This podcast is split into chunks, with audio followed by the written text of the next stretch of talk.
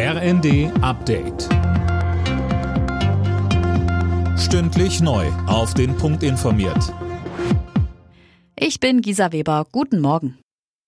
Die Länder fordern ein Tempolimit auf Autobahnen. Darauf haben sich die Umweltministerinnen und Umweltminister der Länder auf ihrer Konferenz in Wilhelmshaven geeinigt. Sie begründeten ihre Forderung mit der Notwendigkeit des Energiesparens angesichts des Ukraine-Kriegs. Das Tempolimit wäre eine kostengünstige, schnell umsetzbare und sofort wirksame Maßnahme, um den Kraftstoffverbrauch und die Abhängigkeit von Importen zu verringern, hieß es.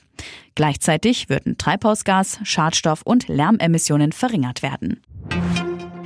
Der geplante NATO-Beitritt Schwedens und Finnlands kann offenbar doch nicht so glatt über die Bühne gehen wie gedacht.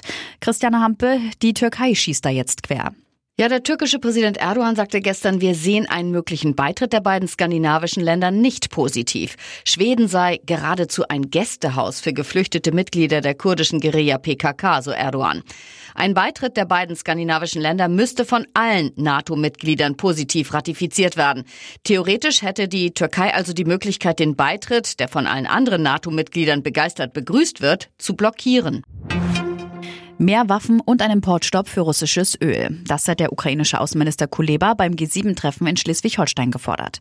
Kuleba bedankte sich für die Hilfe und lobte, dass schon viele Waffen geliefert wurden.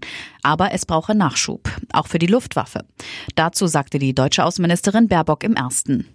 Die große Herausforderung ist, dass wir gemeinsam schnell liefern, weil die Tatsache zugleich ist, dass wir in unseren eigenen Beständen nicht per Knopfdruck sofort Unterstützung in den Bereichen, gerade mit Blick auf die Luftverteidigung, aber eben auch mit Blick auf die Verteidigung am Boden, alles liefern können. Und deswegen haben wir uns eben gemeinsam zusammengetan.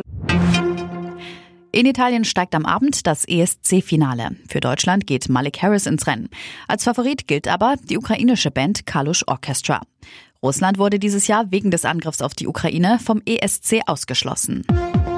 Alle Nachrichten auf rnd.de